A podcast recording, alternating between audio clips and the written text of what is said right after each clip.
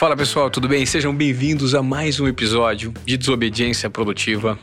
É, eu sou muito grato pela sua audiência que mais uma vez visita o nosso podcast para aprender, para receber insights, provocações e hoje nós temos um convidado ideal que eu certamente garanto que você vai sair surpreso desse bate-papo. É difícil até qualificar em que área ele atua, porque ele é um cara que entende muito de tecnologia, é autodidata, opera no mercado financeiro, no mercado de blockchain, de criptomoedas, está muito vinculado a tudo que você sequer sabe que existe de tecnologia, mas eventualmente na cabeça dele já existem muitos pontos conectados. Eu tenho o privilégio de receber hoje no Desobediência Produtiva Guga Stocco. Que prazer ter você aqui, Guga. Imagina, o prazer é meu. Aliás, adorei aqui o lugar, fantástico, muito gostoso, viu? Guga, é difícil apresentar alguém com histórico vinculado à tecnologia que teve passagens por grandes é, portais, por grandes transformações e por grandes inovações tecnológicas, né? Talvez você seja uma das pessoas com um perfil específico aqui no Brasil, muito vinculado ao que a gente entende de inovação. Eu gostaria é, de cara de perguntar para alguém nativo tecnológico, autodidata, o que, que é esse conceito que tanto se fala hoje em dia vinculado à inovação? Olha, é muito legal, porque você vira e fala, pô, vamos fazer um curso de inovação, né? Eu quero uma pessoa que seja focada em inovação. Cara, inovação difícil, né? Porque inovação a gente está falando de coisas novas, a gente está falando de uma pessoa que sabe criar, fazer coisas diferentes. Inovação está em todo lugar. A inovação pode ser tecnológica, mas às vezes não. A inovação pode ser uma coisa muito simples que está do seu lado. Então, o que eu percebi na minha vida, né? Então, falando, pô, você é especialista em inovação, acho muito esquisito. Eu talvez seja um grande curioso. Né? Então, um grande curioso normalmente é um grande inovador. Porque para você inovar, o que eu saquei na minha vida toda é uma coisa: você precisa ser multidisciplinar. E multidisciplinar é do cara curioso. Então, por exemplo, você vai é, estuda engenharia, né? Você estuda arte. Se você estuda engenharia e arte, você começa a misturar as coisas, né? Você começa a criar coisas diferentes, né? Porque você mistura coisas ali dentro que normalmente o engenheiro não sabe e o cara da arte também não sabe, né? Então, essa curiosidade, essa multidisciplinaridade que faz com que você possa inovar. Então, se você não tem acesso a isso, fica muito difícil você juntar as pontas todas. Então, por exemplo, eu me formei em marketing, só que eu trabalhava no mercado financeiro, né? E no fundo eu tinha que trabalhar com tecnologia, porque o meu mercado era inteiro em tecnologia. Quando você junta tudo isso, hoje é o que a gente entende como produto. Então, se eu vou fazer um produto, eu preciso saber tudo isso. Eu preciso, eu preciso saber um pouco de design, eu preciso saber de marketing, eu preciso de engenharia, eu preciso saber de tudo. Então, você inova juntando todos esses pontos. Então, curiosidade e multidisciplinaridade traz o que a gente entende de inovação. E hoje, como é que você pode fazer para orientar as pessoas que estão nos ouvindo aqui nos Obediência Produtiva, que querem necessariamente atingir novas habilidades naquilo que elas fazem na vida delas? Tá. É, a, o, a educação que a gente teve foi muito calcada no século passado onde se transformava num especialista. Então você estudou, estudou, estudou e chega num limite. Então, aí você chega falando, pô, eu não consigo mais aprender. Para que você amplie, estude alguma coisa completamente diferente do que você, do seu ramo de atuação. Tá? Então, por exemplo, você é um advogado. E como advogado, você chegou lá no seu limite, um advogado muito bom. Mas se você aprender, por exemplo, inteligência artificial, você pode aprender inteligência artificial, você vai começar a criar algumas coisas que nunca ninguém viu. Você vai falar o seguinte, por exemplo, todo o teu trabalho repetitivo você vai automatizar. E vai começar a encontrar insights em coisas completamente diferentes, porque você, a, a ferramenta vai buscar tudo, vai encontrar padrões, entregar aquilo na sua mão e você vai falar: opa, eu nunca tinha pensado nisso e encontrou coisas novas, né? Quantos advogados tem, conhecem inteligência artificial que você conhece? Nenhum? Nenhum. Ou muitos? Ou poucos? Uhum. Então, se você faz isso, você já se destacou completamente. E isso serve em qualquer profissão. Pega um biólogo, né? Um biólogo tem um limite. Ou você pega um cientista da computação, tem um limite. E um cientista da computação que é um biólogo, ele faz engenharia genética. Engenharia genética é ilimitado. Não tem fim. Ele entra num campo que é tanta coisa, tanta coisa, que ele fala: Meu Deus, né? não tem fim o que eu tenho que aprender. Então, quando a gente mistura as coisas, vem. Então, a gente no século passado aprendeu a ser especialista. Especialista não funciona A gente tem que ser generalista. E a gente tem que deixar o trabalho repetitivo para a máquina e fazer o trabalho criativo. Aí explode. Isso é muito interessante. E porque as pessoas têm um entendimento que quanto mais específico você for e mais focado naquele skill que você tem, mais você vai desenvolver e delegar para os outros. Você está me gerando uma provocação que é justamente o contrário. Essa, essa visão ampla né, e sistêmica do todo para você conseguir absorver e fazer a conexão dos pontos. Isso é um pouco de um contrassenso do que muito do que o mercado fala hoje, Guga? É, não é que é um contrassenso, eu estou falando o contrário do mercado. E vou te dar um exemplo na educação agora que vai ser matador. Você foi na escola. Sim. E tem um monte de escola boa, não tem? Sim. Então vamos lá. Pega, vamos pegar a melhor escola que tem no Brasil, X, tá? Você foi lá, entrou, começou na aula. Você tá uma criança, chegou lá, primeira aula, geografia. Depois você foi lá e fez matemática. Depois você fez português, certo?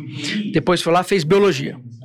Pergunta que eu faço para você: nesse dia, o que que você aprendeu em matemática que tem a ver com o que você aprendeu em português, que tem a ver com o que você aprendeu em biologia, que tem a ver com o que você aprendeu lá em geografia nesse dia? Não tem absolutamente nada a ver uma coisa com a outra. Nada a ver. É, então, o que acontece? Se teu professor, por exemplo, de matemática é muito bom e você gostou dele, você vai bem. E se ele for ruim?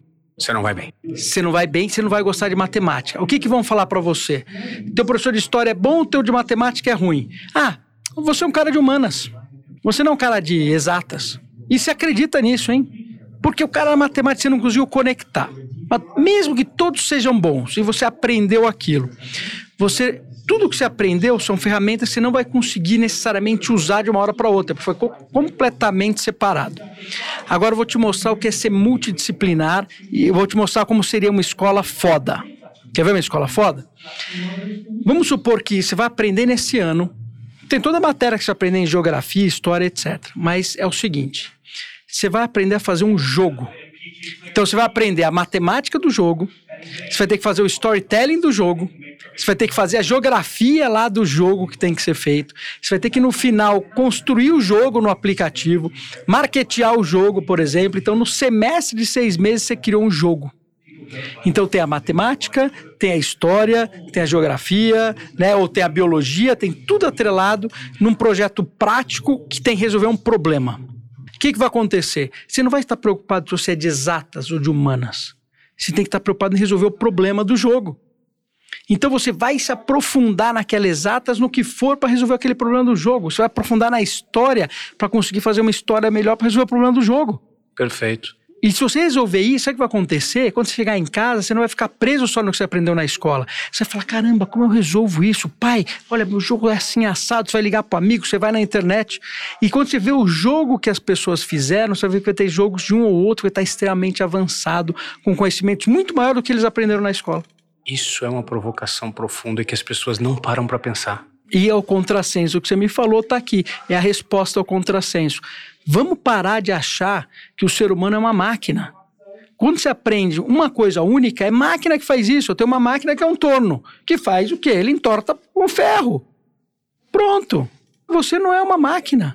Você é um ser humano criativo, que você cria. Você pode entortar um ferro hoje, se você quiser, amanhã você pode fazer outra coisa completamente diferente. Né? E você tem que resolver problemas complexos que exigem conhecimentos complexos e que exigem o quê? Que você conheça tudo ao seu redor. Muito interessante você falar, e num papo que nós tivemos previamente, eu pude notar que você teve um clique num determinado momento da sua vida, esse clique foi um clique recente, em que você percebeu que tudo aquilo que te preocupava, te gerava um tipo de desconforto, você, num processo de evolução mental e de busca interna, você começou a se desconectar de coisas que de fato não te faziam sentido, mas que te traziam para uma rotina, para processos viciantes, para um preenchimento mental que, deixe de que estava, não estava vinculado aos seus propósitos. Hoje o mundo propõe esse tipo de framework para as pessoas e nós somos engolidos por esse framework? E se sim, se a resposta for positiva, como fugir disso e se conectar com a sua real essência para que de fato os processos deixem de ser tão complicados, tão complexos e a gente passe a encarar a vida de uma forma mais simples? Se a gente parar para pensar no dia a dia, a gente vê muitos, todos os gurus que falam, né? Todo mundo, ou as pessoas um pouco mais velhas que você sente e conversa, todo mundo vai falar a mesma coisa, né? Que o que vale é o tempo tempo que você tem. Então você ganhou todo o dinheiro do mundo, né? E depois você tem uma doença e vai falar, putz, eu tocava todo o dinheiro que eu tenho pela doença. Steve Jobs mesmo disse isso antes de morrer, falou, putz, eu tenho tudo, fiz tudo, né, e tenho uma doença e eu não tenho o que fazer com isso do que eu fiz, né. Então, quer dizer, o tempo vale muito, né, que está ao seu lado. E você fala, poxa, vou, e se você passa o dia inteiro ou só trabalhando, ou estudando, ou fazendo o que tem que fazer, etc e tal, e deixa o seu tempo passar. E não aproveita o seu tempo. E não vai achar que quando você tiver dinheiro, que vai mudar alguma coisa. Porque o conjunto com o dinheiro vem as responsabilidades e vem os problemas. Aí você vai usar o seu tempo para resolver os problemas, pelas responsabilidades, etc. Óbvio que ele vai trazer um conforto que você quer. E eu acho importante. Então, dentro dos meus pensamentos todos, eu acho o seguinte: você, como ser humano, tem que vencer sim algumas batalhas. É importante. Você tem que vencer quem você é, você tem que ter o seu conforto, você tem que ter algumas coisas. Só que a gente entra numa neura de sempre querer mais, de conquistar, de fazer, e você fica overthinking, pensando, pensando, eu quero, eu quero, eu quero, eu quero, eu vou. E quando você vai ver, o tempo vai passando, vai passando, vai passando, e você perde o mais precioso da sua vida. Né? E você esquece que ao seu redor tem coisas que nunca no mundo você consegue ter, né? Como você está, por exemplo, disponível na frente de uma praia, né? Com uma pessoa que você ama, sentindo um cheiro gostoso, fazendo uma meditação, comendo uma fruta gostosa, uma coisa do gênero, que isso é priceless né? É, você pode gastar o dinheiro que for, né? Essa é uma coisa que para o ser humano não tem como. Aquele solzinho, aquela vitamina D vindo, aquele negócio todo. Aquele estado de conexão com o presente. Com o presente, é um estado que não tem como você comprar. Você pode ter todo o dinheiro do mundo, você pode não ter esse estado. Você não pode prestar atenção nesse estado. Né? Você vai falar, ah, não, eu quero estar numa cobertura. Tudo bem, estar numa cobertura linda, maravilhosa, em mármore, gelada, né? Com uma pessoa do teu lado que é interesseira, né? Você está pensando, você está sentado e não está aproveitando aquela cobertura porque está pensando no que você vai fazer amanhã, está pensando no que você vai comprar, está pensando no problema que você tem. Aí quando você olha, ah, o dia passou. Ah, passou, aquele dia você perdeu para sempre. Para sempre. Então, quando você começa a comparar o que é dinheiro, o que, que não é, se você perdeu aquele dia para sempre, aquilo você perdeu. Não importa quão inteligente você seja, não importa quantos aviões você tenha, você perdeu. Se você ficou aquele dia inteiro pensando, você perdeu. Pô, como assim? É, você perdeu. Acabou. Já era. Game over. E é um dia menos na sua vida, né? E você vai começar o próximo, como todo mundo. Começa. Com avião ou sem avião, você vai começar tudo de novo. E você começou pensando de novo. Perdeu. Começou o dia de novo, começou pensando, perdeu. Pensar demais atrapalha, né, Guga? É, porque se você, quando está pensando, você não está no, no, presente, você está perdendo o seu dia. Porque é assim, vamos, vamos fazer uma filosofia, né? Amanhã existe? Não, ainda não. O ontem, né? O que foi ontem, não existe? Já foi. O que que existe? Existiu. Existe o presente, o momento. Então, se você está pensando, você perdeu o teu momento. Porque se você está pensando, você colocou o teu cérebro para, peraí, eu vou fazer isso, eu estou, vamos lá. O que que eu vou para... Tá passando teu tempo, você está pensando em alguma coisa. Né? É diferente de eu estar tá aqui olhando, apreciando alguma coisa. Ou pôr alguma coisa na boca e falar, nossa, que delícia que é isso aqui. Eu estou aproveitando. Né? Quando você está com a pessoa que você ama, olhando para a cara dela, falando, nossa, como você é bonita, né? Tipo, está aproveitando, né? Quando você está, nossa, que ar gostoso isso aqui, nossa, está aproveitando, está com, com, fome, com sede, pega aquela fruta gostosa, peraí, deixa eu morder isso aqui. Nossa, você está aproveitando. Não, peraí, deixa eu pensar, olha, eu vou fazer isso, vou fazer aquilo que eu quero, não sei o quê, para passou. Passou. Não existe mais. Acabou. Como você gerenciar o equilíbrio entre níveis de pensamento que fomentam as ideias, né? Obviamente conectado muito com a intuição, para quem é intuitivo, né? As ideias vêm muito disso. Como conectar então? Pô, vamos desfrutar o momento, mas vamos ter um nível mínimo de planejamento e não permitir que esse processo de planejar nos roube esse estado presente e que faz com que a gente esteja muito vinculado a essa ansiedade do momento futuro. Então, é aquela história, né, do, do flow, né? Você já deve ter ouvido falar bastante do flow, né? E o flow é, faz com que é aquele momento mais feliz que você tenha, né? De felicidade absoluta é o flow. Né? Então, né, o flow é onde você solta a maior quantidade possível de hormônios no teu corpo, te dá, que dá maior felicidade, né? E, e o que, que é estar no flow? Né? Estar no flow é aquele momento, por exemplo, você vai surfar, né? Então você pegou sua prancha, você está no mar, né? E você está com aquela tensão absoluta para pegar aquela onda, puta, eu vou pegar aquela onda, e você vai e pega a onda. Ou você vai saltar de paraquedas, puta, eu vou saltar de paraquedas, aquele momento você salta, meu, você está pensando 100% naquilo.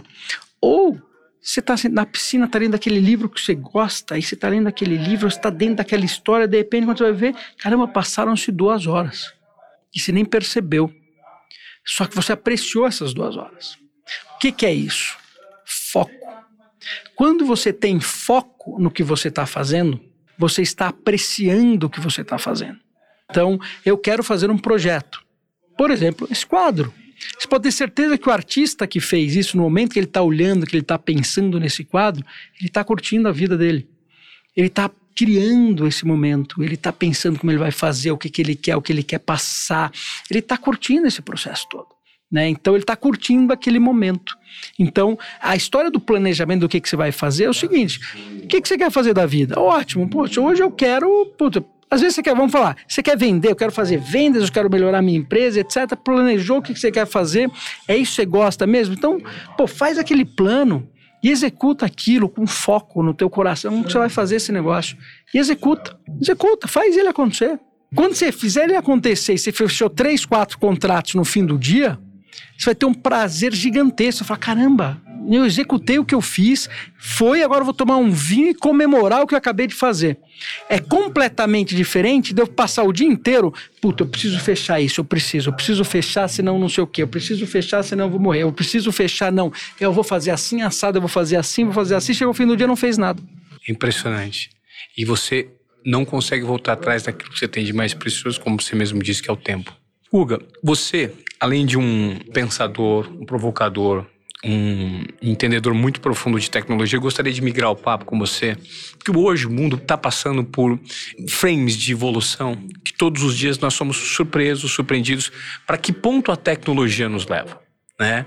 Eu quero entrar com você daqui a pouco é, no segmento criptomoeda, que você é um especialista, blockchain. Gostaria de explorar um pouco de uma maneira simples como é isso para o público do Desobediência Produtiva. Aliás, sei que você é um dos caras por trás da Wibix, né, que é uma plataforma de recomendação, Utility Token, é um processo transformador que está gerando muito impacto no Brasil. Mas fazendo o componente do ponto de vista tecnológico e do componente do ponto de vista humano. Como hoje as pessoas precisam entender a tecnologia para que ela não seja nociva para o ser humano? Eu uso isso como base porque hoje, quando eu noto que eu estou presente com algumas pessoas, as pessoas estão 100% presentes fisicamente, mas 100% presentes no mundo digital. E o Instagram se transformou hoje talvez na maior plataforma de atenção dos olhos da humanidade. Ou você está presente no Instagram ou você não existe. E ali no Instagram existe uma comparação muito grande entre pessoas. E aí o ser humano entra naquele estado de conflito, porque você só vê a melhor versão de cada um numa plataforma como o Instagram. Como lidar esse componente tecnológico para que ele não seja muito nocivo para quem está do lado de cá? E esse do lado de cá compare sempre o seu bastidor, seu momento de derrota com o palco dos outros. Olha, é difícil pelo seguinte. Toda tecnologia, toda vez que você tem uma tecnologia nova, você é uma tecnologia nova, essa tecnologia traz novas soluções e novos problemas. Sempre natural. Então saiu o carro. Com o carro agora você pode se movimentar muito mais rápido. Só que você tem acidentes. Você atropela pessoas. Então, traz solução, mas também traz o problema. É, você, você atropela pessoas e você mata o próprio motorista. E você também, morre, também é, morre mata, também, é. E morre muita gente. Então, que nem agora, tem o Pix. O Pix, você transfere dinheiro muito rápido. Agora, olha que delícia. Mas agora também, pô, tá tendo sequestro por, por causa do Pix. Né? Ah, então vamos cancelar o Pix? Não, não existe. Você evoluiu, né? Então, se você evoluiu, é que nem o cara. Não, então vamos, não vamos mais dirigir porque tem acidente. Não existe isso. Né? Então, a humanidade ela evolui. Quando ela evolui, ela traz novas soluções e novos problemas. E aí eles têm que trabalhar esses novos problemas, né? Quer dizer, ou melhorar a solução e mitigar os problemas. Qual que é o problema? Ela vem em evolução e a gente fica preso no passado. Então as leis estão presas no passado, a nossa mentalidade está presa no passado. Então, na hora de arrumar o futuro, a gente bloqueia o futuro ao invés de arrumar o futuro. Né? Então a gente é contra. Não, você é contra a tecnologia porque a tecnologia é ruim. Não, não. Você precisa resolver o problema que ela criou. E você precisa maximizar a parte boa dela. Tá? Então é isso que as pessoas têm que começar a entender. Então, eu, se eu falo do Instagram, por exemplo, qualquer produto digital, é, quando você cria ele, você tem que criar ele para que ele tenha o quê? Recorrência, né? Que ele não tenha churn, né? Uma série de coisas. Então você cria ele e fala, eu quero que as pessoas entrem cada vez mais. Eu quero que ela não saia dele. Então você fala, pô, como que eu vou fazer com que eu apareça exatamente o que aquela pessoa precisa naquele momento? Né? Pode ser um comércio eletrônico, pode ser o Instagram, alguma coisa. E se eu faço isso e eu encontro aquilo que você quer, libera dopamina. Você, tchum, você tem um de dopamina. Então você postou uma fotinho, deu um like, twing, deu outro like, twing, twing. Você falou, Recompensas momentâneas. É, essas recompensas, fica, aí você fica preso naquilo né? É que nem quando você vai comprar um produto, comprei um produto, puta, vai chegar, chegou, quando você compra, põe dopamina. Quando chega na tua casa, dopamina. Aí vai vindo, né, aquele processo todo. Então você vicia, isso vicia, tá? É natural. Então você, quando constrói um produto, você sabe disso, tá? Pontos positivos e negativos, né? Então você sabe que vem e, e não vai. Aí o que que acontece?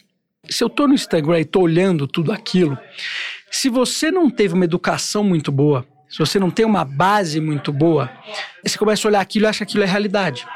E mesmo quando você tem, você também pensa que é, porque às vezes você esquece, né? Você começa a entrar aqui, se o teu dia a dia está naquilo, ainda mais, ainda mais, imagina agora as pessoas durante o Covid, né? Pô, duas horas preso em casa e puta, só vê um monte de coisa, fala, caramba, puta, eu não tenho isso eu não tenho isso, eu não tenho isso, eu não tenho isso. E aí aquilo começa a trazer realmente um, um, processo ruim. Então, a gente precisa começar a entender a realidade, o mundo que a gente vive ao nosso redor. Tá? É, é óbvio que o que as pessoas estão colocando ali é aquilo, mas lembra, Lembra que quando você respira aquele ar gostoso, é aquilo que vai te trazer o que, que é. Enquanto você fica no Instagram, você está perdendo o quê? Seu tempo. Pô, é, é legal você dar uma olhadinha e tal, mas, pô, Vamos trazer seu tempo para aquilo que interessa, para aquilo que vale no, seu dia a dia, né? O do amanhã não vai, do amanhã não vai interessar, o do ontem não interessa. Então, a gente precisa começar a educar um pouco as pessoas para esse tipo de coisa. Agora, a tecnologia, qual que é o, a ruptura que a gente vai ter nesse momento, né? É que a tecnologia vai substituir o trabalho repetitivo, né? De uma maneira geral. E nós fomos criados para fazer trabalho repetitivo. Porque o, o, trabalho do ser humano foi imitando as máquinas. Então, foi feito na indústria, né, revolução industrial. Então, na hora que eu faço né, uma descrição, um job description né, de trabalho, monto uma empresa, uma empresa é uma máquina, né, e, e os trabalhos são as roldanas para essa máquina eficiente funcionar. E, e se a tecnologia substitui tudo isso, você quer ver um dilema? Você quer ver se entrar num dilema louco agora? Você nasceu e falaram o seguinte: você precisa estudar. Então você vai lá, estuda, né? Todo dia na, na, escola, você vai todo dia na escola. Aí depois, quando você sai da escola, você tem que trabalhar. Aí você tem que trabalhar todo dia. E depois você trabalha, você se aposenta para ir viajar e depois você morre. Se eu virar para você e falar o seguinte: você só vai precisar trabalhar duas vezes por semana e vai ter a mesma performance, tudo direitinho, vai ganhar dinheiro, lindo, maravilhoso. O que, que você vai fazer com o resto do seu tempo? Essa é a provocação. Eu acho que o maior desafio vai ser o que, que eu vou fazer com esse tempo que, em tese, é ocioso. Porque o tempo é tão ocioso que você não sabe lidar com ele. Como é que você vai ocupar o seu HD mental com esse tempo ocioso? Então, aí vem a pergunta: por que, que ele é ocioso? Ele é ocioso porque a gente foi educado pela TV, pela escola, pela tudo que você foi feito para estudar e trabalhar. Por que, que você só precisa estudar e trabalhar? Por que você não pode aprender arte? Por que, que, você não pode. Então vamos fazer um esporte mais forte que você vai fazer alguma coisa. Por que, que você não pode, não pode criar um negócio completamente diferente? Por que, que a gente não pode, nesse tempo ocioso, putz, vamos fazer aqui agora um carro que voa? Não é uma profissão. Não é pra você ganhar dinheiro. Você já tem o dinheiro. Você tem tempo extra. É? Porque o dinheiro você já tem é. garantido, como a, a premissa básica foi: se você fizer em duas vezes por semana o que você faria na semana inteira. A sociedade colocou pra gente que nosso tempo extra é ocioso. Talvez resida aí o grande poder do ócio que as pessoas não valorizam? É. Porque é o que acontece no domingo. Se não aproveitar o domingo. Por quê? Porque aquele está naquela coisa, pô, domingo, puta, domingo. Ou, no, ou quando no, no, meio da semana você tem tempo e você fala, puta, eu tenho tempo, aí você fica com culpa. Porque à tarde você foi na academia às três da tarde. Ai, se alguém me ver aqui. Ou que você pegou à tarde para assistir um filme que estava cansado e é. não quis. E alguém trabalhar. vai te chamar de vagabundo. Entendeu? Então, olha que louco, a gente se culpa e não deveria. E aí vai complicar mais ainda, porque quando eu falo de blockchain, por exemplo, a gente vai falar até de Wibix, o blockchain automatiza todo um processo que existe para o ser humano que está por trás, por exemplo, de, de, economia financeira. Vou te dar um exemplo. Quer ver um exemplo louco? vai ser as moedas digitais agora dos bancos centrais. Então vem a China lançando a sua moeda digital. Por que, que a China quer lançar a moeda digital dela? Porque ela, pela primeira vez da humanidade, tá, o país que vai liderar a economia não lidera a moeda. Isso nunca aconteceu. Nunca existiu um país no mundo que, ó, eu sou eu que mando na economia e eu não mando na moeda. Não Uau. existe. É. Nunca existiu. Então a China falou: não, agora é o seguinte, eu vou jogar minha moeda no mundo todo. Então, pô, você quer entrar no TikTok? Então tá bom, eu tenho que comprar minha moeda para entrar no TikTok.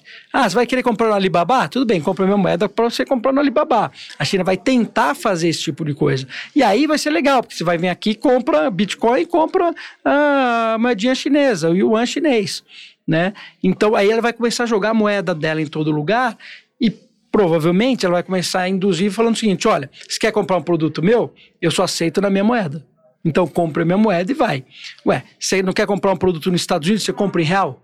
Você tem que comprar dólar para comprar o produto. Exato. Mas por que, na China você tem que comprar dólar para comprar o produto? Né? Por que, que no Alibaba você tem que comprar dólar para comprar o produto? Ele vai virar e falar: não, tá, compra com a minha moeda, você pode comprar em qualquer exchange. Aí ele vai começar a trazer, aí vai falar: minha economia é maior, não é? Sim. Então, se eu colocar minha moeda digital no mundo todo, logo minha moeda vem. Né? Sim. É, por que, que o dólar é o dólar? O dólar é o dólar porque é o seguinte: ele, o dólar precisava ter um produto que, que o mundo inteiro pudesse comprar. Então o que, que ele fez? É, lá atrás, ele falou: o que, que todo mundo tem que comprar? Petróleo. Então você tinha a guerra lá no Oriente Médio, etc. Ele veio na Arábia Saudita, no Emirados Árabes, falou o seguinte: olha, eu protejo vocês, ninguém entra aqui. Por isso que Dubai é Dubai, Abu Dhabi é Abu Dhabi, o Emirados Árabes ele não tem guerra. Né? Só que é o seguinte: vocês vendem o petróleo em dólar. Como todo mundo tem que comprar em dólar, petróleo, logo o dólar tornou a moeda mundial. Só que agora o dólar tá, o petróleo está acabando também. E a China está entrando. Então a coisa engripou. Agora o, o que aconteceu? Então a, a China está usando o blockchain né, para lançar a sua moeda. Né? Aí os Estados Unidos está fazendo a sua moeda também. Mas os Estados Unidos foi um pouco mais inteligente agora. Ao invés de lançar o dólar digital, ele falou: legal, o dólar digital é legal, mas é o seguinte: Facebook, você vai lançar a sua moeda? Pode lançar. Só que ela tem que ser lastreada em dólar senão não aprova aqui nos Estados Unidos. Aí foi uma briga, então tá bom. Então vai ter o Diem, que é a moeda do Facebook, lastreada em dólar. Goldman Sachs está fazendo lá o Circle, que é uma moeda, ah, lastreada em dólar. dólar. Então, ah, você quer fazer o teu projeto, teu, pode fazer, desde que ele seja... Lastreado em dólar. É, então é muito mais legal ter a moeda do Facebook, né, do que eu ter o dólar. Aí vou ter a moeda do Google, do Facebook, etc, vai começar a ter um monte de moeda. Aí a briga com a China vai ficar feia, né? Então, começa com isso. E se eu tenho a moeda digital, tenho o real digital, dólar digital, o que acontece? Eu estou no blockchain, se eu vou mandar um dinheiro para você, tá log... eu te mandei o dinheiro, tá ali, ó, pum, pum, foi tá feito, tá, tá logado, tá garantido, né? Então, eu sei exatamente quem mandou para quem, para onde foi, tá tudo logado na internet. Então, o imposto de renda que eu pago no fim do ano, eu não preciso mais. Na hora que eu fizer o pagamento, eu já, pago, já pagou o imposto. Ele já explitou e pagou. Foi para aquele KINAI, é tanto, pagou aquele imposto. Ah, paguei para os Estados Unidos, já pagou o imposto. Sabe o que vai acontecer? O que, que a gente entende por Estado? Estado é aquele local onde você vive com um grupo, né? E a gente paga imposto, e aquelas pessoas que a gente escolhe para administrar aquele local fazem estrada, hospital, etc. Se eles administram bem o dinheiro, aquele local é bom. Se eles administram, não administram bem, ele é ruim. Então, por que, que as pessoas querem morar nos Estados Unidos? Porque eles administram bem o dinheiro. Então, dizem que é muito bom se morar lá, né? Porque você tem estrada, tem uma série de coisas, então precisa de visto.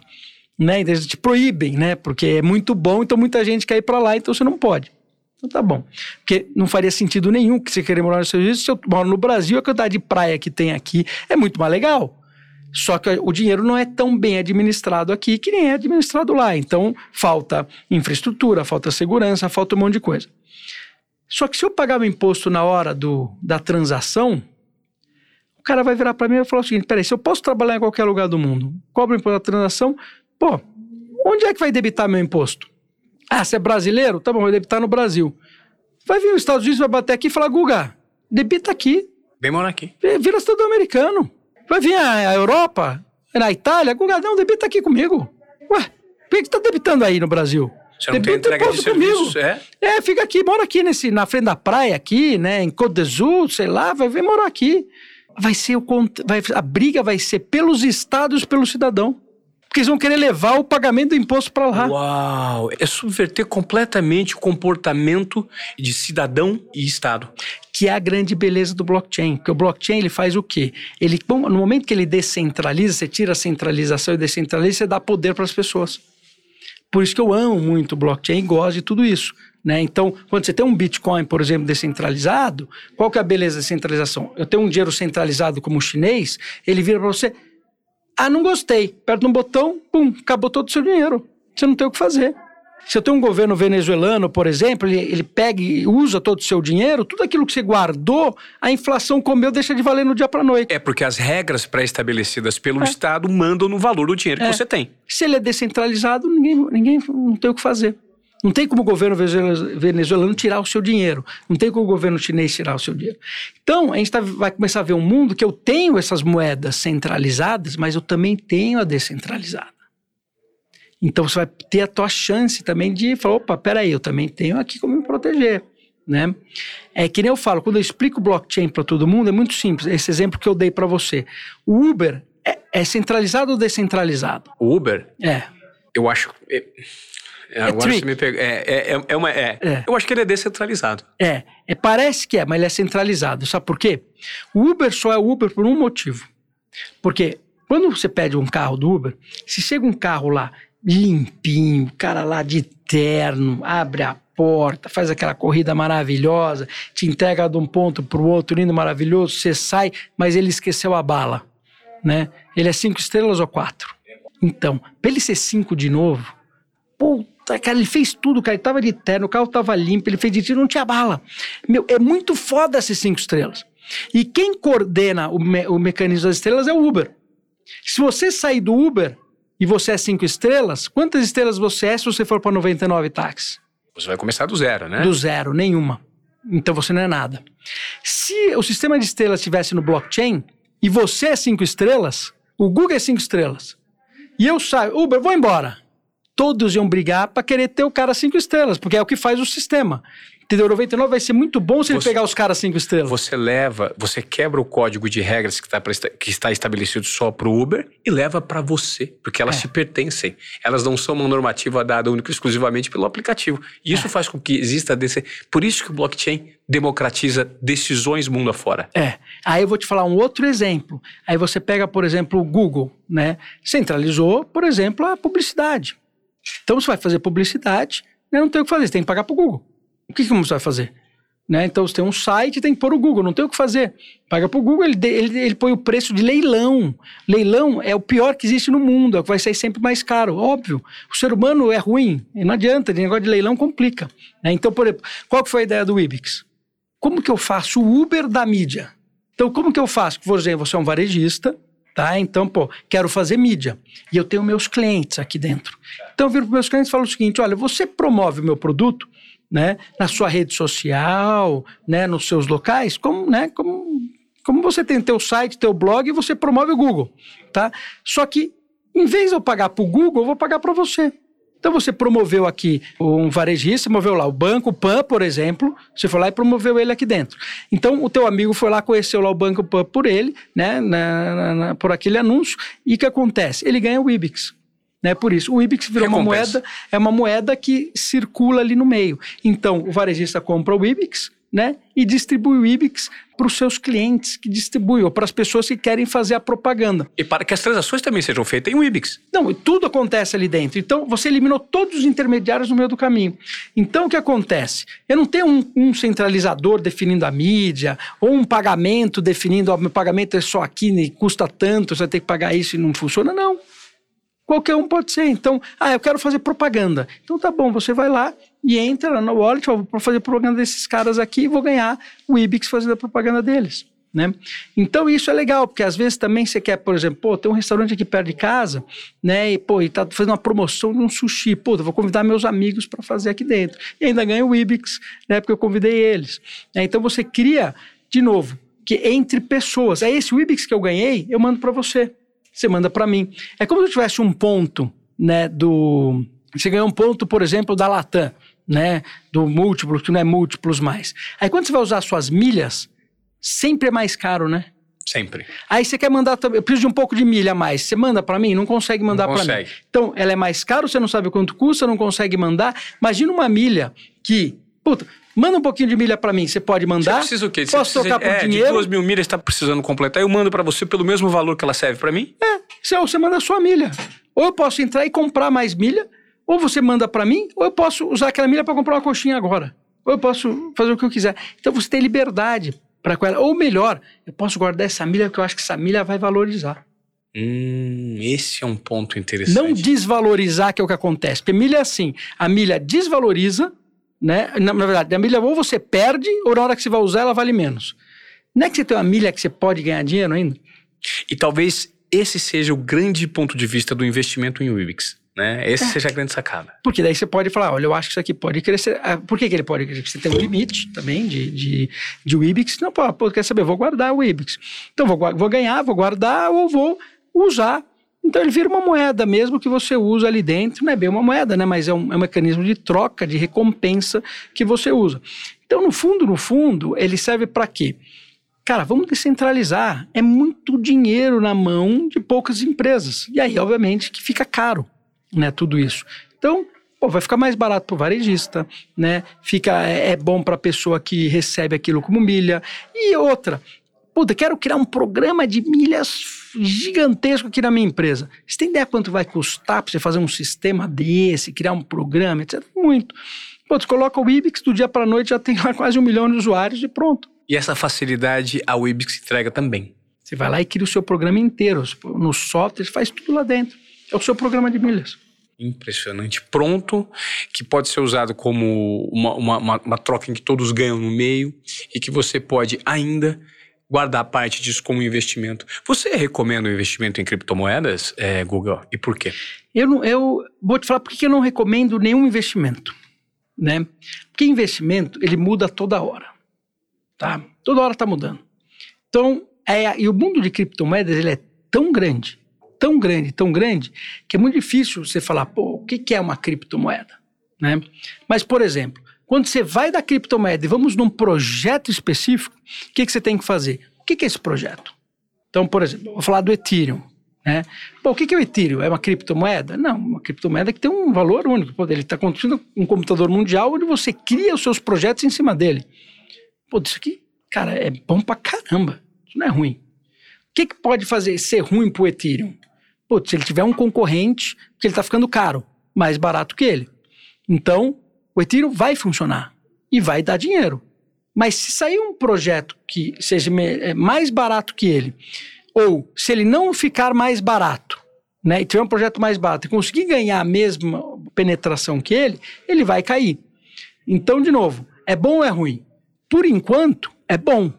Ele tem um problema para resolver, que é caro. Se ele resolver esse problema, ele vai ficar muito bom né? O Ibix, por exemplo, resolve um puta problema. O Ibix está no começo do começo do começo. É, é caro ou barato? Hoje é de graça. Vai ficar bom? Vai ficar bom. E aí, você recomenda? Se a gente conseguir fazer tudo que a gente está fazendo, vai ficar bom pra caramba. E se a gente não conseguir? Pode ter complicado. Então, como toda empresa, tem que caminhar nos pontos. E Bitcoin, é bom ou é ruim? De novo, se você está na Venezuela, aí você tem um restaurante, você trabalhou pra caramba a tua vida toda para criar suas filhas, tal, meu, tá indo bem, ganhando seu dinheirinho, tal. Aí esse dinheiro você tá guardando para elas fazerem a faculdade. Aí troca o governo, aquela coisa, teu dinheiro vira pó. E tuas filhas não podem mais ir para a faculdade e não tem opção mais para trabalho. A única coisa que dá para elas fazer é vender droga ou se prostituir. Porque as regras do jogo mudaram. É, e não é culpa sua. Porque o seu dinheiro tá ali, ó. Você tá olhando para ele, numa pilha de dinheiro que não vale mais. E aí, se você tivesse trocado isso num dinheiro, fosse um Bitcoin, por exemplo, que tivesse dentro de um pendrive, sua filha podia sair dali e estudar em Harvard. Isso não está indexado e aferido pelas regras estabelecidas é. pelo Estado. Você faria isso? Tal, é, é, é muito mais vantajoso. E aí, você acha que vale isso ou não? Muito. Então, esse é o ponto. Então, o Bitcoin é, não tem como ele cair, porque é o seguinte: é, ele salva pessoas do governo chinês. O governo chinês lançou a moeda dele, está fazendo um monte de coisa. Ele fez um score de crédito. Se você paga uma conta, né, teu score cai, né? É, se você não paga, eles caem. Se você paga, ele sobe. Beleza, como todo mundo tem, que eu acho ótimo. Só que daí ele foi lá e colocou no score de crédito o score social. Se você tuitar contra o governo, cai o teu score de crédito. E se cair teu score de crédito, não é só a parte do crédito você fica sem? Você não, você perde direito ao plano de saúde do governo, você tem que pegar fila na alfândega, você perde um monte de coisa. E aí? Liberdade zero. É. E aí? Ei, pô, ainda bem que tem o Bitcoin, né? Nesse momento você fala, puta, ainda bem que existe. Impressionante. Então, é assim, é, no mundo que a gente está indo, quando você olha como um todo, ele tem que existir. Ele, ele não tem como não existir, ele tem que existir. Aí eu te falo outra coisa, se você fizer uma análise de empresa, quanto valeria uma empresa que você tem um exchange, você pode, uma empresa que você pode mandar dinheiro para qualquer lugar do mundo, e em qualquer lugar do mundo você consegue trocar esse dinheiro né? Como se fosse um Wells Fargo, né? Que manda dinheiro de um lado para o outro, que tem filiais no mundo inteiro e ainda tem milhares de pessoas que também trocam esse dinheiro. Quanto valeria essa empresa? É, alguns bilhões. É. Mas valeria alguns bilhões. Sim. É o Bitcoin, né? Porque é isso. Eu, se ele não funcionasse como moeda, funcionasse como exchange, ele também valeria. Se ele fosse uma empresa listada na, na Nasdaq, né? Não tem como. Então, é, e ele tem uma regra que é clara. Você sabe quando sobe e quando desce. Ele tem limite do que vai ser feito, ele é subdivisível. Então é assim, cara, não tem como. Agora, uh, Bitcoin vai valer? Vai se a gente pegar a história que foi feita dele, que ele tem as oito casas depois do zero, que é um Satoshi, a ideia é que os 23 milhões de bitcoins um dia vão ser minerados, né? E que seria o equivalente, vai na ideia do Satoshi, que é o dinheiro do mundo, depois você subdivide e um Satoshi fosse um dólar. Por isso que as pessoas falam que o Bitcoin vai valer tanto, é porque você pegar a história toda dele, não é um Bitcoin, você tem que pensar num Satoshi um satoshi, que é, é uma, uma, casa decimal depois do zero é, é, para oito, né, para é, direita. Que é o que você vai um dólar. Então, é essa é a medida né, de Bitcoin. Então, é óbvio que, putz, você pensar desse jeito, cara, guardar um Bitcoin, todo mundo tinha que guardar um, né? Porra, todo mundo tinha óbvio, que guardar um Bitcoin. Óbvio. Ah, vai subir, vai descer, foda-se. Guarda um. Guarda um. Ah, mas agora tá 200 mil. Pô, demorou pra pensar, né? Mas guarda um. Tinha ter guardado já né? De novo, tá caro, tá barato? Tá barato, tá caro. Se você pensar esse cenário, guarda um. O Guga, é muito, é muito gostoso ver você ouvindo que você consegue fazer com que explicações que para muitas pessoas são complexas, elas passem a ser, passem a ser simples, né? Você traz muita metáfora para sua fala, você tangibiliza, né, a ideia que está muitas vezes aqui e traz isso. Hoje o mundo está muito complicado, as pessoas vivem uma dificuldade muito grande de comunicação e transferência de conhecimento. Você nota? Isso faz com que nós compliquemos processos que nos cercam. O ser humano acha muito mais pelo em ovo do que deveria. Mas o dia inteiro. O dia inteiro. A, a, vida é muito mais simples. Tudo é muito mais simples, né? E a gente complica o dia inteiro. Tá o dia inteiro complicando. Até para pegar o carro para ir para o trabalho você complica. Entendeu? Como lutar contra esses processos, Guga? Como simplificar é... as coisas que estão a três dedos do nosso nariz? Cara, de novo, tá, muita coisa está atrelada a valores, eu acho. Né? A partir do momento que você entende que você já ganhou, você já ganhou, você está aqui, já está vivo, você já ganhou e etc. Isso é bom. Então, já, já tira um monte de angústias de cima das pessoas tá? Isso é uma coisa. Mas isso não significa que, ah, o fato de eu ganhar, então eu não vou fazer nada. Cara, não adianta. Você tem a tua missão, você tem que cumprir. É importante que você construa as coisas que você quer, tá?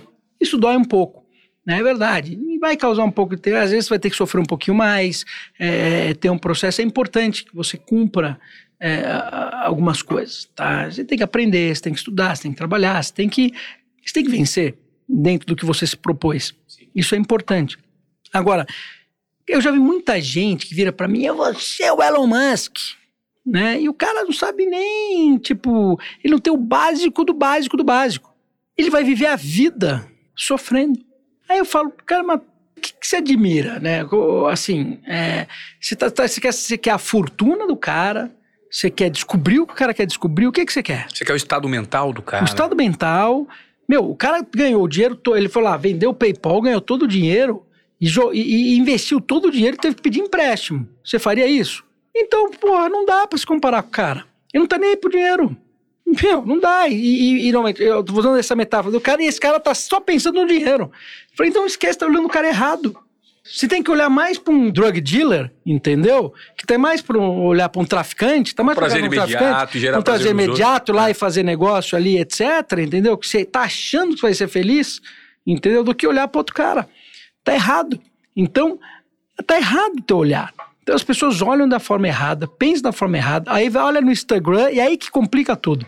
Aí quando dá três swipes no Instagram, os caras ficam tudo louco. Aí, no cara, aí complica. Só que acontece. E quando você olha o mundo de uma forma um pouco maior, é engraçado, né? Porque vamos supor, vamos supor que a gente está no mercado competitivo, a gente está jogando né, banco imobiliário, a gente está competindo nesse mercado, no, no que foi é tão fácil, né? É por isso que eu falo assim, meu, você tem que parar de olhar o dinheiro, olhar as coisas, cara. Olha, olha o mercado, olha a coisa, olha o propósito, né? Porque aí você olha assim de cima e fala, pô, peraí, deixa eu jogar esse jogo. Faz assim, ó, tum, tum, tum, tum, tum, tum, tum, pronto, você ganhou o jogo. E os caras tudo overthinking, pensando, etc, cara, pô, e vão continuar o lá. O excesso de informação hoje contamina o cérebro humano de uma forma que faz com que o ser humano viva num processo tão repetitivo em que o mais complexo, Guga, não é você ter soluções e executar processos, é você romper com expectativas que te enquadram o tempo inteiro nessa trilha da sociedade que nos impõe. Você concorda? Olha, eu até falo uma coisa, né, sempre, quando dou uma palestra ou etc, que assim, aprender você vai aprender. O difícil é desaprender. Perfeito. E se você não desaprender, você não vai aprender o novo. Ah, mas isso aqui eu não quero desaprender porque deu sempre bom para mim, funcionou, etc. Pois é, funcionou. Cara, abstrai. Ah, mas, cara, sempre foi, foi bom, etc. Depois é, tira. Acabou. Foi legal. Agora você muda. Tira aquele negócio, foi legal, funcionou. Agora mudou, o mundo mudou. Você mudou. Entendeu? Agora você vai começar uma jornada nova. E nessa jornada nova você é estagiário. Perfeito. E qual o problema? De ser estagiário. Se você já cumpriu os seus propósitos principais, se você está feliz com o que você está fazendo, porra, jornada nova, cara. Se você é um cara que vai, ah, vai escalar uma montanha, você escalou o Everest, pô, botou a montanha lá, feliz pra caralho, chegou em casa, comemorou com os amigos, e se não tem outro Everest pra você escalar, você fica depressivo. Imagina você ter um monte de Everest novo, Porra, olha que legal. E existe isso, e as pessoas é, não se apropriam. Porque, porque assim, só, só, pô, não tem outro Everest, mas tu, vamos desaprender o Everest? Vamos então fazer mergulho? Pô, começou tudo de novo. Você é estagiário no mergulho, cara. Você é o fodão do, da escalada, mas você é estagiário no mergulho. Você tá vai botar o cilindro no mergulho, pular lá, você morre. E os caras fazem isso. Os caras caem, escala, escala o Everest, porque foi, foi legal pra caramba. Principalmente quando você faz uma transformação digital. Ou o cara é um founder de uma empresa muito foda, o cara fez um negócio foda pra caramba, ele tem aquela puta arrogância.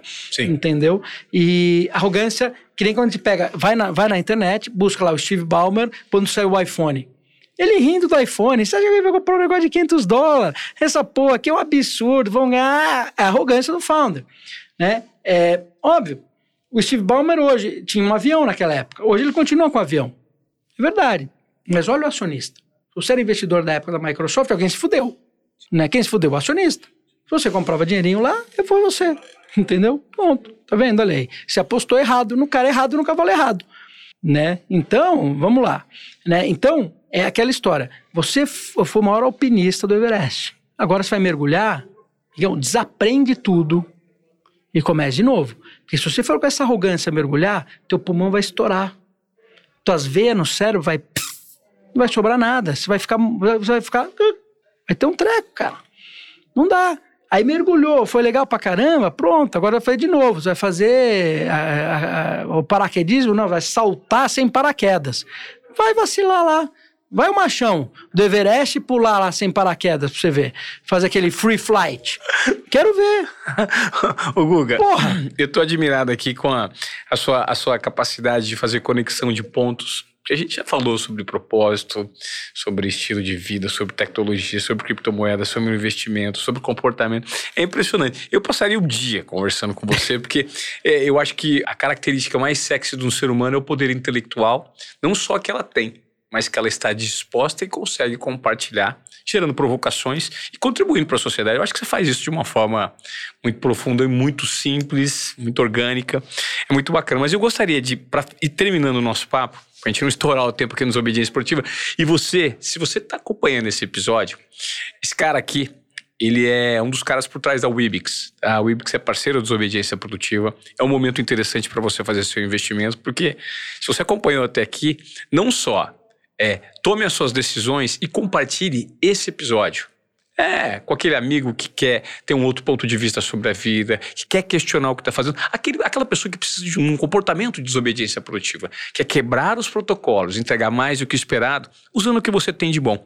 Eventualmente você não tenha percebido o que você tem de bom. Aqui no Desobediência Produtiva a gente contribui para esse tipo de provocação com você. Se você está aí lavando sua louça, se você está fazendo seu exercício, está na academia, compartilhe o nosso conteúdo, porque aqui a gente gera transformação por meio de provocações. Eu queria terminar contigo, tem mais duas perguntas para te fazer. A, a penúltima é: como é que você trabalha e como é que as pessoas podem aproveitar melhor hoje em dia uma habilidade humana chamada intuição? Cara, a intuição é, é uma coisa interessante, né? Porque assim, o teu cérebro já sabe tudo que está acontecendo. Né? É a questão de como, qual que é o momento de você interpretar aquilo. Né? Então, uh, você tem no momento da tua intuição que ele está te falando o que, que é, só que você não sabe. Você não mapeou. Você não mapeou? Quando você mapeia a sua intuição, vira insight. Hum, interessante. Entendeu? Então, o que, que, eu, o que eu tento fazer é o seguinte: eu sempre tento transformar minha intuição em insight. E o que eu percebi que o que transforma a sua intuição em insight é justamente você começar a entender o mundo ao seu redor. É, porque quando a minha intuição está batendo muito, eu falo, cara, tem alguma coisa que eu preciso entender ao meu redor. E quando você entende, aquilo vira um insight, né? Então, é esse que é o grande lance. Você pode ser intuitivo o resto da vida e nunca, nunca virar insight. Por quê? Tá bom, vou morar numa floresta. Legal. Né? Aliás, pode ter vários insights morando numa floresta. Né? Não, não é uma questão ruim, mas é, é que assim, é, é quais são o, o que, que você está recebendo de informações para poder construir aquilo né, que a tua intuição está trazendo. Né? Lembra, teu cérebro está fazendo as conexões. Né? Mesmo que você não tenha percebido ainda. É, e eu, eu, eu sou mais ousado. Apesar de eu ser um grande cientista, ele está fazendo conexões aqui e fora. Está tudo conectado. Ah, é muito interessante. Conectado, é. todos somos um, né? É, tá tudo conectado. Tudo faz parte do todo. Então, ah, não acredito, não vejo, você pode achar o que você quiser, né? Mas tá conectado. E se deu a intuição, deu o clique, cara, transforma em insight, uma dádiva, um benefício, ganha um presente. Então, agora você vai ter que interpretar esse presente. Né? Interpretar esse presente envolve né, conhecimento, envolve você estar tá aberto para receber o presente. Se você tiver overthinking, pensando, pensando, pensando, pensando, pensando, pensando, você não vai ver. Preocupado, preocupado, preocupado, você não vai entender, né? Você deve estar recebendo um monte de presente, né? As pessoas recebem um monte de presente que passou, né? Que não se apropriaram dele. Não se apropriaram. Perdeu, né? Fala, pô, é verdade, você podia ter feito isso, podia. Por que, que você não fez? É, ficou pensando demais. Ah, Gugu Para terminar, eu queria que você desse uma orientação para o pessoal que está nos acompanhando é, nesse podcast super especial. O cara que quer melhorar, quer transformar a vida dele, onde, em qual medida buscar conhecimento? Em qual medida equiparar esse conhecimento com um pouco de, de, frescor mental, um pouco de relaxamento mental, aquilo do poder do ócio que nós falamos, Hoje eu queria saber onde, de onde o Guga tira conhecimento, como você coloca os seus conhecimentos em prática e como você consegue equilibrar. O que, que você, assiste, você lê, você ouve, você pesquisa? A cabeça do Guga trabalha como? É, é, é bem zoado, viu? é complicado. Eu estou ouvindo, assistindo toda hora, mas assim, é, eu tento usar os momentos, né? Então, eu tô, eu, às vezes eu estou indo na esteira, correndo, eu estou ouvindo o audiobook né? Um audiobook que eu gosto. Ah, mas você corre sempre ouvindo audiobook? Lógico que não. Tem momento que eu quero ver uma música, um rock. Pô, é, é, é isso varia. Mas eu sempre tento usar esses momentos para estar tá aprendendo. Eu fiz com que o aprendizado fizesse parte da minha vida e não eu parar para aprender. O aprendizado ele faz parte da minha vida. Então, Interessante essa frase, tô, hein? É, ele, ele, Você não precisa parar para aprender, não, o aprendizado é constante. Ele é constante. Então, por exemplo, eu dou bastante palestra, eu tenho muitos desafios, né? Eu tô, ou estou criando uma empresa, fazendo alguma coisa, esse momento de criação é um momento de aprendizado, porque eu estou indo buscar aquilo. Então, quando eu estou buscando aquele negócio, eu falo, pô, eu vi cair num autor, né? Daquele autor, eu falo, pô, puta, eu gostei desse negócio que eu vou lá e leio. Então, por exemplo, no momento eu me deparei lá com o Harari, né? Então, puta, fui lá, li o Sapiens, falei, caramba, puta, aí fui lá, cara, devorei todos os livros do cara, agora eu tô lendo Money, que é o outro, porque, cara, ele me deu alguns insights interessantes que serviram para entender em termos filosóficos a coisa que está acontecendo, para questionar eles algumas coisas, porque tem algumas coisas que ele fala que existem questionamentos. Eu falei, cara, peraí, você não conhece tão bem o blockchain. Né? Você conhecesse, cara, tem algumas coisas aqui que realmente dá para resolver, né? E aí você começa a vir. Então, eu acabo entrando num flow, que aí quando eu entro no flow, cara, eu, eu deleto, eu sumo, cara. Eu, eu, eu sou abduzido, eu tenho esses problemas, né, de vez em quando. Então, de vez em quando, quando tem um insight, eu entro num flow, cara, e aí fudeu. Eu, eu sou abduzido, eu volto dois dias depois do, do que eu tô fazendo. Mas tirando esses momentos, né, eu estou constantemente indo. Então, puta, preciso aprender um negócio. Eu não vou fazer um curso de Photoshop. Eu vou lá, pego no online rapidinho, aprendo aquilo que eu preciso para aquele momento e, e, vou embora. Então, é, então não aprendi tudo, mas aprendi aquilo que eu preciso. E não é que depois que eu preciso eu volto, sabe? Uma coisa vai conectando na outra, você vai usando tudo aquilo, né? Então, você não pode ter medo. Ah, eu não sei Photoshop. Tudo bem, ah, eu não sei inteligência artificial. inteligência artificial é interessante, porque isso todo mundo tem que aprender. Tá? Já adianto.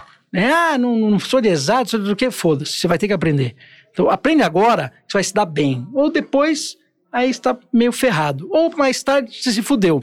Então, aprende agora. Eu já estou dando uma dica do futuro, né? Adianto. E eu falei, pô, eu não sou um cara de exatas.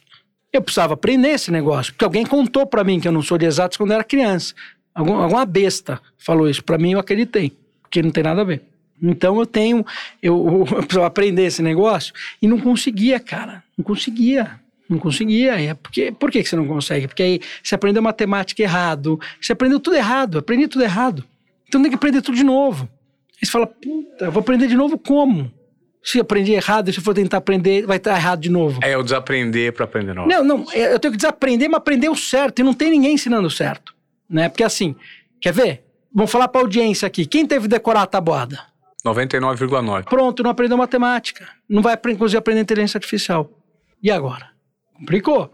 Né? Aí eu arrumei um cara, né, que foi alguém para me ensinar esse negócio, né, que passou por tudo isso, que é o Rafa, né, que, pô, cara bom pra caramba e, meu, ele, pô, quero ter uma escola, quero ter uma escola, e não investi. Falei, então tá bom, tá aqui, ó, pumba, investi na escola. Falei, tá, você quer uma escola? Tal escola né? Que ele fez o orb.ai e falei, meu, agora a tua escola é onde eu vou aprender.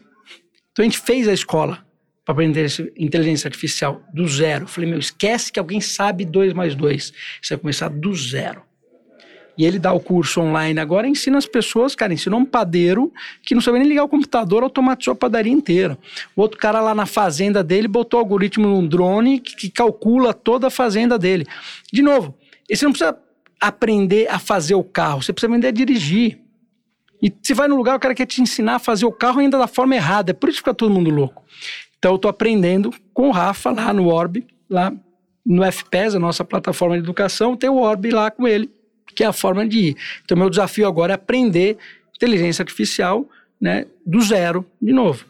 É um desafio, mas gostoso, né? É eu sugiro todo mundo aprender isso. Para quem gosta de, de, de, desafios diários, é movido por essa busca incessante por conhecimento, é um estado do flow contínuo, né, Guga? Você vê. É, não tem fim. Né? E outra, você, você começa a automatizar tudo que você faz na tua vida, aí você fala, caramba.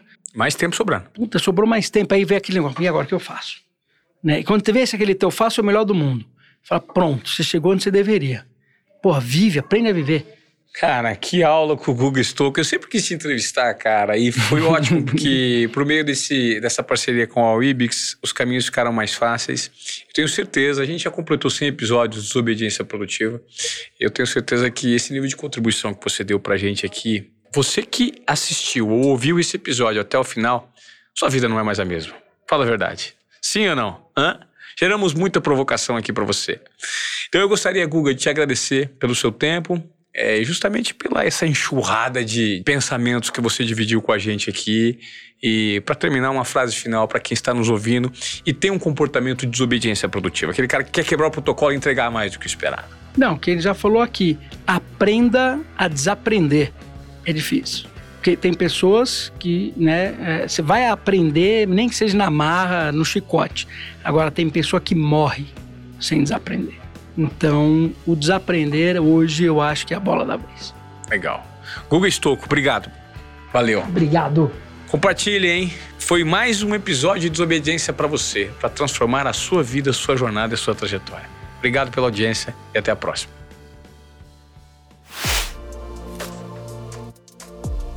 E aqui no nosso podcast estamos de volta com mais um momento Desobediência Produtiva Wibix, com ele que sabe tudo de Wibix. É o nosso parceiro aqui no nosso podcast, Cássio Rosa. Estamos de volta. E aí, Ivan, de volta. Tudo bem? Graças a Deus, tudo certo. Mas hoje num momento bem oportuno, hein? Porque esse convidado que a gente está recebendo hoje aqui no Desobediência Produtiva, o Gugu Stocco, ele gerou provocações super interessantes sobre o mercado das criptomoedas, sobre o mercado de utility token, como funciona o Wibix, investimento, deu um posicionamento muito interessante de uma maneira simples sobre o que é blockchain. E aí gera um gostinho no pessoal que está aqui no Desobediência Produtiva. Quero dar meu primeiro passo na Wibix, Cássio Rosas, como faço? Quero não só investir, usar como uma moeda, mas também quero colocar a minha empresa dentro da Wibix. Exatamente. Aliás, o Google é um cara sensacional, né, Ivan? Demais. É privilégio. Assim, quem está assistindo, eu espero que goste muito. E como você bem colocou, sai diferente é, da hora que entrou ali. Cara, eu acho que é super importante a gente fazer esse recap aí com tudo, né? E, e acho que, como você bem colocou, o Google deu vários insights e, e, e colocou de uma forma muito legal. Mas para quem está querendo o Wibix, hoje tem alguns caminhos aí, né? Então, se a gente falar para o cara é, que já é investidor, seja do mercado convencional ou do mercado cripto, o jeito mais fácil é ir para as exchanges que a gente já está listado e lá ele vai se cadastrar ou ele já é cadastrado e vai fazer sua ordem de compra e vai adquirir seus WIBs para investimento comum. Agora fala, pô, tá bom, Cássio, mas aí a gente está falando de um cara que é trader, né, que já faz isso, é investidor, mas e eu aqui que estou ouvindo, gostei desse negócio, sigo o Ivan já há um tempão, como é que eu faço para ganhar? Tem um jeito muito fácil. Né? Hoje a gente já tem app para Android e para iOS, então super fácil baixar, gratuito. Abrir a conta também é gratuita. E o que, que é bacana? Você vai entrar lá, vai fazer seu cadastro, vai pegar um conteúdo que você goste de uma marca, um produto ou um serviço, vai compartilhar nas suas redes sociais e a partir daí você já passa a ganhar o Ibix por isso. Pô, mas só isso? Exatamente, só isso. Você vai ganhar o Ibix e você vai decidir o que fazer com ela. Fala, poxa, legal, eu vou tomar esse investimento sem risco nenhum porque ao invés de pôr grana, eu estou usando esse meu poder de influência aqui? Sim. Simples assim. Né? Então é legal porque você faz isso e fala, pô, já virei um investidor nesse universo de criptoativos. Agora, pô, tá bom, eu ganhei o Y, mas não quero ficar esperando valorizar. Tudo bem, você pode também transformar ela em grana ou trocar ela por produto e serviço. É, aí tá a graça da coisa do utility token, né? Ela ter essa facilidade de utilização em diversas frentes. Né? Então é muito fácil hoje, seja no meio, vamos chamar de convencional, que é o cara que já é investidor, porque hoje a gente já tem exchanges aqui no Brasil, mais de uma inclusive, ou ele fazendo uso do nosso ecossistema, ele consegue adquirir o Ibix para ser um investidor ou para usar para troca ou como ele queira. Então é algo muito e, prático. É, agora eu queria saber, Cássio, para o pessoal que quer colocar um negócio dentro da Wibix, para receber, para ser recompensado, para ter recomendações em Wibix. Sensacional, né? Até o Google colocou isso muito bem e, e realmente é um ecossistema que facilita para todo mundo. Fica mais barato para o varejista, você inclui as pessoas na equação financeira da publicidade. Hoje é simples, é, vai ficar ainda mais simples, tá? Mas o que, que tem que fazer hoje? Você que está assistindo a gente, e aí, gente, é muito legal aqui deixar claro o seguinte: Parece que às vezes a gente está falando, traz um Google que fala de Microsoft e tal, que é só para empresa grande. Não. Né? A Wibix ela foi feita para todo mundo. Ela democratiza essa inovação e essa digitalização. Então, se você tem seu negócio pequenininho, seu negócio de médio porte ou grande porte, manda um e-mail para a gente em comercial@wibble.com.br, w-i-b-o-o.com.br, é, que alguém do comercial vai fazer contato com você para fazer toda a apresentação necessária fazer toda a configuração do seu ambiente e a partir dali você já poder colocar suas campanhas para rodar. O que, que é bacana? Você pode tanto fazer uso do que a gente já tem hoje dentro da plataforma de base de usuários, o que é excelente, mas você pode e deve ativar a sua base de clientes também para fazer uso desse sistema de recompensa. Porque o que é legal? Imagina o seguinte: eu, Cássio, sou cliente da marca X. A marca chega para mim e fala: Cássio, olha que bacana, a gente está com uma plataforma nova de recompensa, você se cadastra lá e passa a compartilhar nossos produtos ou indicá-los para venda e você vai ganhar moeda digital para isso, que é o Ibix. E é simples assim. Eu ativo essa base porque eu já sou cliente, eu tenho fit com aquela marca e as pessoas que eu tenho convívio têm uma tendência de 40% a 60% a também gostarem daquele produto, serviço e marca. Então isso é muito forte e é muito importante para as marcas. E hoje, se a gente parar para pensar, é, um ativo muito grande das marcas é a base de clientes que eles têm e a tentativa é constante de fazer ou saber como é que eu faço para colocar aquela base dentro da minha equação, para trabalhar com ela. E não tem jeito melhor de você fazer do que recompensar. Então, quando a gente fala isso, eu estou falando aqui de uma plataforma de publicidade, de uma plataforma de recompensa, de uma plataforma de fidelização, mas tudo isso junto, desenhado em cima do blockchain e entregando para as pessoas uma moeda digital que ela vai poder tanto usar aqui comigo na minha marca, quanto usar com outras ou deixar isso guardado para investimento. Muito bom. E os próximos passos? O que você olha de Wibix até agora e qual que tem sido a percepção, Cássio, e a adesão das pessoas em relação ao feedback mesmo? Pô, tem sido incrível, o crescimento, expectativas para quem ainda está em dúvida, está pensando, quer dar o primeiro passo? Legal, Ivan. Na verdade, tem assim, o crescimento esse ano foi muito grande, né? A gente partiu é, é, de uma base de menos, um pouco mais de 100 mil usuários no final de 2020, para agora a gente já está ultrapassando os 400 mil usuários. Então é um ano para nós muito significativo. É, além disso, o feedback no geral é algo que tem sido é, até assustador, positivamente falando, porque tem alguns termos é técnico, mas eu explico rapidamente, é, que é muito comum em plataformas, que é o seguinte: fala, poxa, qual que é a sua taxa de churn dentro da plataforma? O que, que é o churn na plataforma? Ah, eu conquisto mil clientes e perco 400, só para ilustrar aqui. Pô, então eu tenho um churn de 40% ali no meu processo. O nosso churn é menor do que 10%. Uau. Né? Ele é muito pequeno. Por quê? É, nosso entendimento até aqui. É, como a gente está falando de uma plataforma de recompensa onde as pessoas ganham moeda digital, é muito difícil de ela não querer ter aquele app com ela. Porque eu até brinco muito, né? Eu falo que nas campanhas que a gente lança e, e, e, as marcas que estão com a gente lançam, você provoca muitas pessoas com notificação push, que é muito comum hoje em dia na maioria Sim. dos apps. Só que qual é a grande diferença no nosso processo de push? Na maior parte dos casos, quando você recebe um push de uma empresa X, ele está te convidando a gastar. Tá? Então vem comprar comigo, eu estou com promoção, olha o meu cupom para você, etc. O nosso push, resumidamente falando, eu estou dizendo o quê? Pô, entra aqui compartilha que tem promoção nova boa para você ganhar. Ah, isso faz toda a diferença. Mas muita diferença, né? Então, é, a percepção e feedback tem sido muito legal. A gente está evoluindo com uma série de coisas.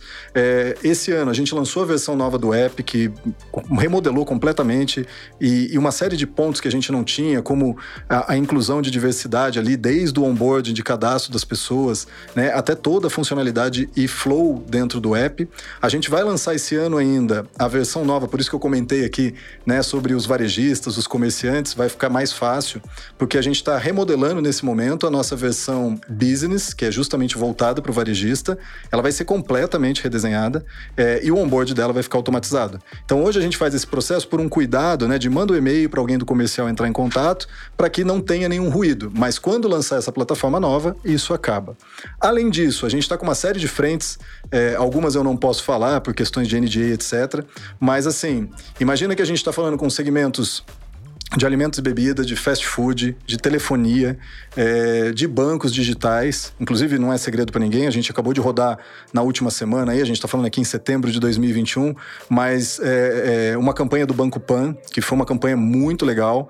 É, então, assim, tem muita coisa boa acontecendo. As perspectivas daqui para o final do ano e principalmente para 2022 é, são excelentes, muito grandes. Então, assim, se alguém é, tem alguma dúvida nesse aspecto do que, que a empresa tá, o momento que tá, se é por isso, é, não perca tempo, né? Porque a empresa está num ramp-up muito legal, tem muita coisa boa acontecendo e aos poucos aí todo mundo vai ficar sabendo por notícias de coisas bem, bem relevantes e interessantes para os segmentos. Se você ainda não investe, meu amigo, vá lá nas mídias digitais e procure mais informações. No Instagram é arroba underline oficial. Cássio, mais uma vez, cara, obrigado pela sua participação aqui. Sempre informações interessantes para o nosso público que é desobediente e é produtivo. É isso aí, Ivan. Obrigado, cara. Valeu. Valeu.